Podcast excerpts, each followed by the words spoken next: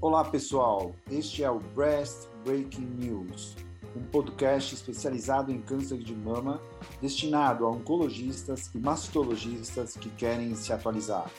Toda semana eu, Silvio Bromberg, mastologista titular do Centro de Oncologia do Hospital Israelita Albert Einstein e da BP Mirante, e o Dr. Daniel Jimenez, oncologista clínico da rede Oncoclínicas, iremos discutir artigos que foram destaque nas principais publicações médico-científicas sobre câncer de mama.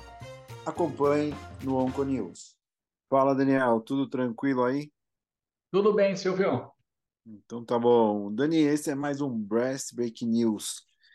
E, Dani, você sabe que na nossa prática clínica hoje é muito claro que para pacientes com axila clinicamente negativa, a gente pode tranquilamente aplicar o Z11, o Amaros, o Sinodar, enfim, vários trials que mostram isso.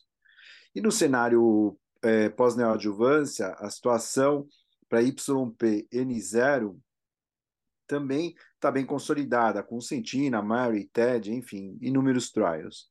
Agora, para paciente clinicamente N positivo ou YPN+, apesar de vários estudos estarem tentando descalonar a cirurgia axilar, eu acredito que enquanto os métodos de imagem não melhorarem a sua acurácia, a gente, a gente vai ter que continuar se preocupando com essa abordagem axilar. E paralelo a isso, em relação à radioterapia, no cenário da neoadjuvância, a gente ainda está aguardando os resultados do Alliance é, 11202, que vai falar sobre se radia ou se opera as pacientes YPN+, no cenário, e no cenário de cirurgia upfront, a radioterapia ainda ganha discussão também em pacientes que realizam cirurgia radical e têm um a três linfonodos positivos.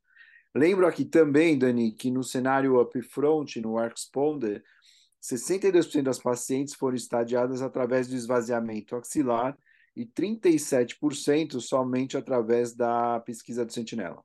Agora, a pergunta que fica é: será que o número de linfonodos positivos diagnosticados após cirurgia upfront ou após cirurgia, após neoadjuvância quimioterápica, influenciam a escolha do oncologista no tratamento adjuvante ou de resgate?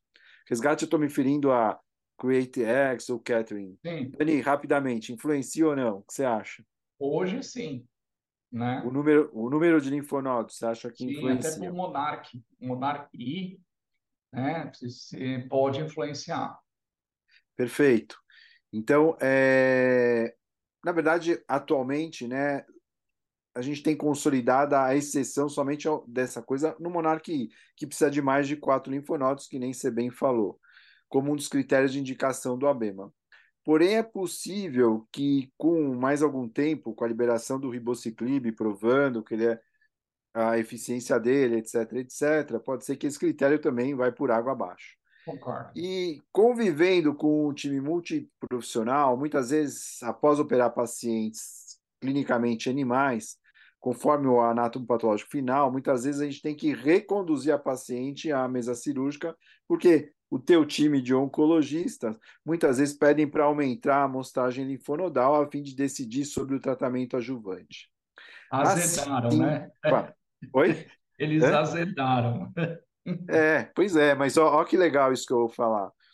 Para resolver né, essa dor do cirurgião, você sabe que isso é um incômodo para o cirurgião quando isso acontece. Um grupo multicêntrico europeu, liderado por um suíço, ele criou o Taxis Trial. Que, que é? Um estudo fase 3 randomizado de não inferioridade com, em relação ao, ao tempo livre de doença, que utiliza uma abordagem axilar diferente da maioria, mas que no fundo vai de encontro que muito masto faz aí por aí no seu dia a dia.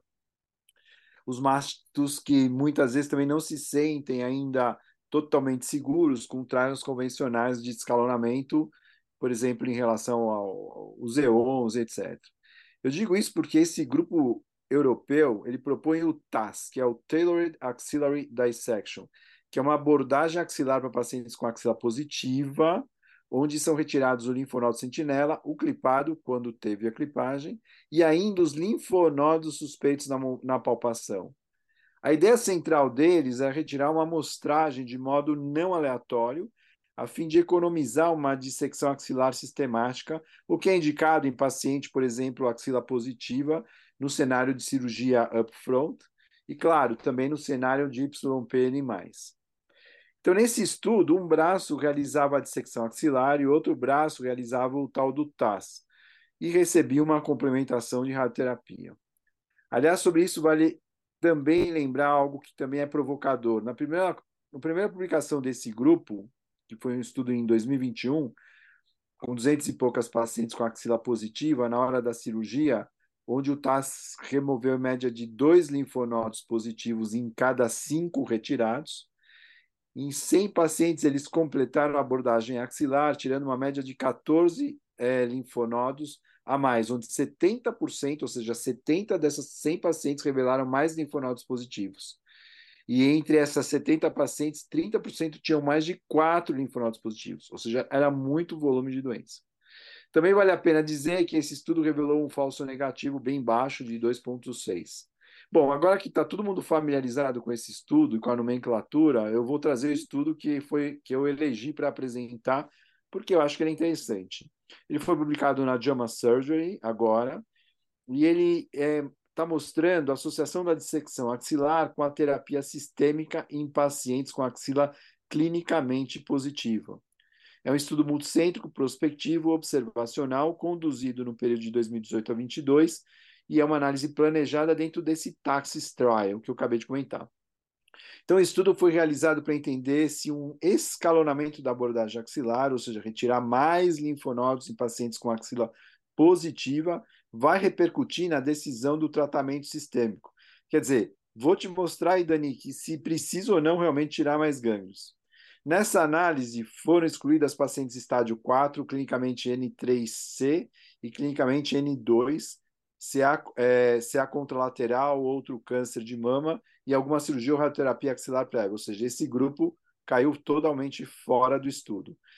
Então, o grupo ficou com dois braços, com pacientes clinicamente animais e cirurgia por front, e outro braço com pacientes YP animais que fizeram QT neoadjuvante. O endpoint primário foi ver quem realizou terapia adjuvante e secundário foi analisar os pacientes pós-neoadjuvância que realizaram complementação com quimio-hormonioterapia. Entre 500 pacientes analisadas, com idade média de 57 anos, a grande maioria era luminais, 80%, 67% fez cirurgia upfront e o resto fez cirurgia, fez cirurgia pós-quimio neoadjuvante. É importante lembrar que o grupo do TAS realizou radioterapia axilar obrigatória e o braço do esvaziamento axilar realizou radioterapia menos na axila, porque já tinha esvaziado a axila, então eles radiavam a cadeia de drenagem e mama menos a axila. Então, o grupo que tirou, que era do TAS, né, e que tinha axila positiva clinicamente ou YPN+, tinha uma média de cinco linfonodos retirados, sendo que, em geral, três desses cinco retirados eram positivos. No grupo que, no braço que fazia esvaziamento axilar, que também eram tanto pacientes com axila clinicamente animais, cirurgia front, quanto YP animais pós-neoadjuvância, eles retiravam uma média de 19 linfonodos, sendo que desses 19, em geral, quatro eram positivos. Então, dos cinco do grupo do trás, três eram positivos, e quem esvaziava tirava 19, quatro eram positivos.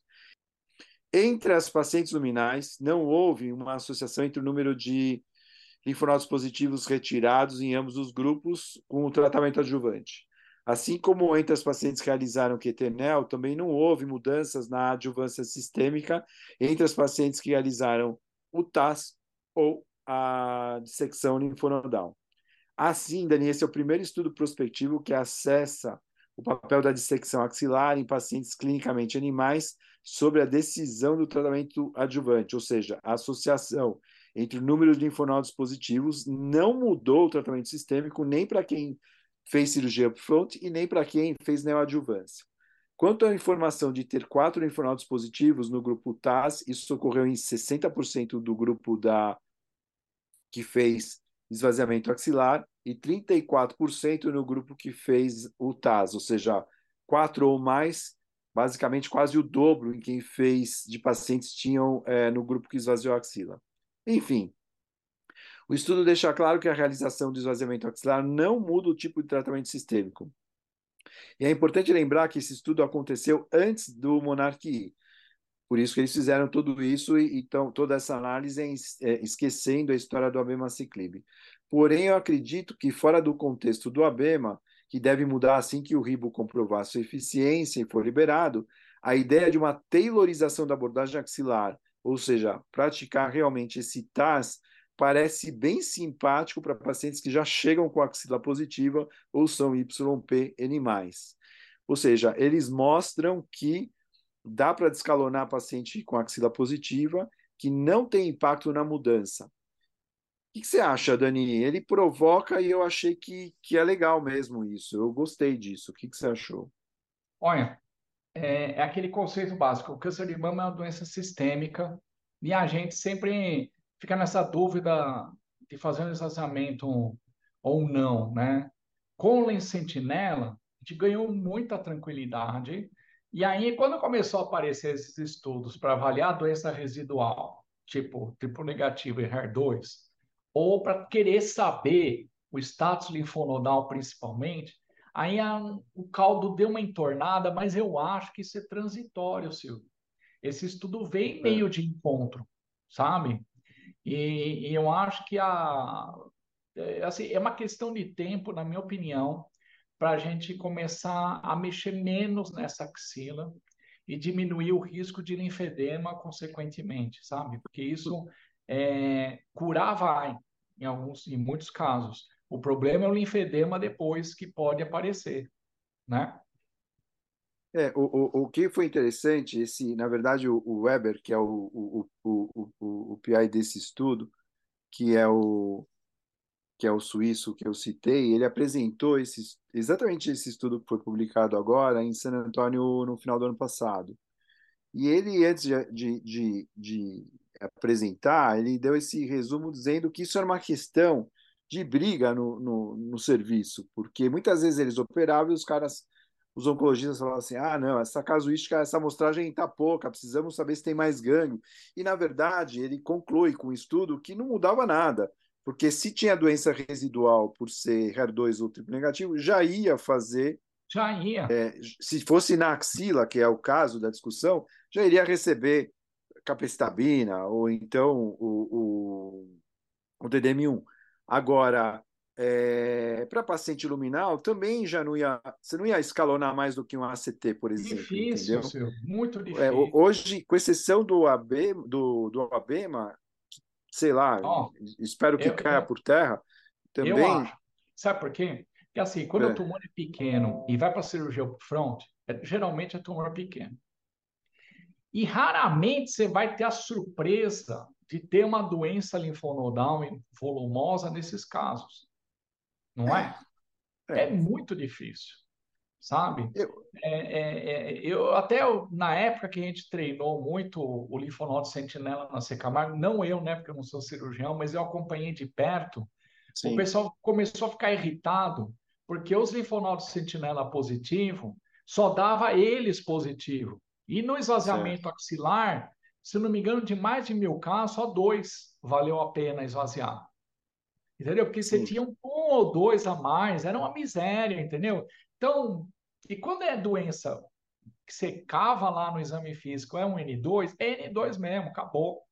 Né? É, eu, eu acho que tem casos e casos, claro. Eu acho que eu mesmo, para os casos que existe uma suspeita por imagem, etc., eu até é, congelo, tenho congelado para luminal, justamente para casos que eventualmente possam ser eleitos para para o Monark ir, eu, eu dou uma congelada. Mas isso é uma minoria das situações, né? Minoria. Dani? É uma minoria, sem minoria. dúvida. Eu acho que é uma tendência forte, viu? E, e, eu acho que talvez até o sampling, que você sempre gosta é. de comentar, faz um é. sampling, tá bom, tira é, que, que, que é o estudo do cara. É exatamente é. esse estudo. Que é o que você acho, costuma fazer. Entendeu? A gente tá. sugere exatamente isso, para descalonar. Por isso que eu falo congelar para não chegar em mais que 5, que já é o suficiente. É. Eu lembro aqui do B32 que mostra você tirar 5 linfonodos, tem uma, um falso negativo de, de, de avaliação da axila de 1%. Então, ele não cita isso no paper, mas é um dado a mais que, que a gente sabe. Agora, Dani, me fala, me fala uma coisa. É, a gente tem HER1, HER2, HER3, HER4, certo? Certo. E, e existe uma, uma, uma situação do, do, do HER3 em relação ao, ao HER4, que quando um está aumentado, quando o HER3 está aumentado, então você tem menos, desculpa, HER3 em relação ao HER2, então quando o HER3 está aumentado, você tem menos HER2, e tem alguma diferença isso na prática hoje em dia? A gente só fala em HER2, como funciona? O, o ADC vai mudar isso? O que, que você trouxe aí? Não, é, é, é, a respeito de um estudo do patritumab, que é um anticorpo anti-HER3. E pacientes que têm HER3 hiperexpresso, no cenário metastático, vai pior. É uma doença de pior prognóstico. Né? É... Terapia anti-HER, é isso? Isso. Mas, assim, qualquer câncer de mama, tanto luminal, triplo negativo ou, ou HER2, quando tem hiperexpressão do HER3, é que a gente não faz isso na prática. Mas, assim, tem estudos demonstrando como um fator prognóstico na doença metastática, a hiperexpressão do HER3, tá? É. E aí, esse... Fala, Silvio, que você ia fazer uma pergunta. Não, na verdade, a gente... Eu, eu até... A gente comentou um estudo que o cara fazia...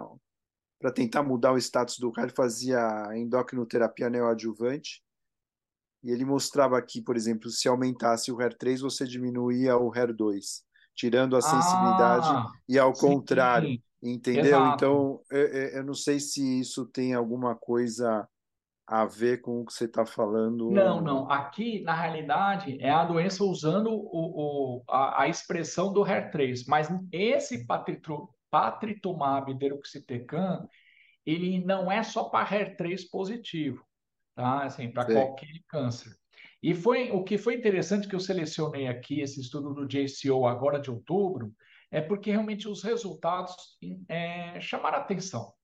Tá? Porque assim, é, o patetrumab é um anticorpo anti-HER3, ele não tem atividade anti-HER, tá? Assim, é, é, um carregador, e a maioria dos, dos cânceres de mama acaba expressando de alguma forma o HER3. Tá? E aí, como é estudo fase 1, fase 2, na fase 1 testaram a dose, que foi de 1,6 até 8 miligramas por quilo, e acabou numa dose parecida do, do, do trastuzumab mas eu não vou citar a dose aqui, eu vou citar os resultados para a gente ser rápido aqui. E como o nosso público é mais de mastologistas, eu vou tomar um certo cuidado. Eram 188 pacientes HER3 low. Olha que interessante, está começando a pegar até no HER3. Era 18%, mas a, a alta expressão era 81% dos casos. É, HER2 low era 51%. Tinha HER2 duas cruzes com FISH negativo, 11%, e 7% dos casos eram HER2. Então, ou seja, era uma amostra heterogênea. Tinha luminal, tinha HER2 e tinha triplo negativo, tá? E aí a maioria dos casos eram politratados, não era pouco tratamento, era pelo menos primeira e segunda linha com quimioterapia ou terapia anti-HER, eventualmente. A maioria tinha metástase visceral, ou pulmão, ou fígado, ou ambos, tá? 10% tinha metástase cerebral, e a taxa de resposta, Silvio, foi algo assim, para esse cenário, surpreendeu. Tá? Foi uma resposta parcial para os luminais de 30%, para os triplos negativos, ou seja, que é um cenário muito complexo, 22%, e para o HER2, 42%. E assim, respondeu nos três tipos, e um perfil de toxicidade parecido com o do Drixtecan. Tá? Então, assim, a droga é a mesma, só que o anticorpo foi diferente. Então, então assim. Então, o, o, o payload é o mesmo. O payload é o mesmo, entendeu? E só o anticorpo que é diferente. Né? Então, é um candidato a entrar nessa briga dos anticorpos, dos, desses conjugados, anticorpo-droga. Né? Então, foi um estudo pequeno, assim, muito modesto, 180 casos, mas já tem estudo fase 3 em andamento. O primeiro autor é o cara que está conduzindo toda a linha de pesquisa né, do, do patritumab. ah, que é o Ian Trop, que ele estava no Dana-Farber, creio eu que ele seguiu os passos do Eric Wiener e foi para a Yale University. Ah, então, assim, é um, um oncologista brilhante e ele é o principal autor desse paper. Eu acho que ele tá, ele que apresentou esse estudo na ASCO, agora foi publicado. É uma droga para se guardar, o nome, tá? Não sei se ele vai ser melhor que o trastuzumab deruxtecan, não sei, mas assim, é uma droga até versátil que age nos outros subtipos também. Então ele vem para brigar com o sacituzumab, vem para vem para meio que complicar o meio de campo. Eu acho legal, Dani, porque ele abre o leque. Vou só lembrar aqui, eu, eu, na verdade, o HER3 ele está associado à, resistência à endocrinoterapia, quer dizer, Sim. acho que tem a ver nesses casos mesmo, por isso que teve boa resposta. E ele está associado quando ele está aumentado à baixa do HER2, que também é. Agora, é, o que eu pensei aqui, que não, aqui me veio agora na cabeça, é que na verdade assim, o HER2 DX que a gente vai usar para tratar. Se os caras não soltarem logo, mais um pouco já era. já, já vai né? perder né? importância. Vai, per vai acabar perdendo logo, é. logo, se esses caras não correrem, né? Então é muito louco isso, o, o dinamismo, né? Da, dessa e história. E você sabe aquele paper que eu apresentei, esse, esse de corpo também, mas foi na Annals of Oncology, ele tinha um, um uma, assim, era um, um paper mais biológico e ele demonstrava um, que depois que você fizesse uma aplicação desse anticorpo, você tinha um, um, agre, um agregava anti, uh, um infiltrado linfocitário no tumor. Você tinha um aumento de CD8. Então, assim, é, é uma droga um pouco sedutora, sabe? Assim, é promissora, é, promissora. Tem um, um mais aí, tem um plus, que pode dar uma vantagem em duração de resposta, porque ele, ele dá um, uma chamada na, no sistema imunológico sem a imunoterapia. Ou ele pode entregar a doença para a imunoterapia. Falar, ó, tá pronto. Vai. Interessante. Vai. Entendeu? É interessante. Eu acho que é uma droga que vai, vai dar um barulho aí mais para frente. Muito bom, Dani. Enfim, acho que nosso tempo já estourou. É, esse é o Breast Break News, Onco News. Continuem com a gente aí, seguindo e se atualizando de um jeito fácil. Dani, abração. Pessoal, até abraço. Até semana que vem. Até.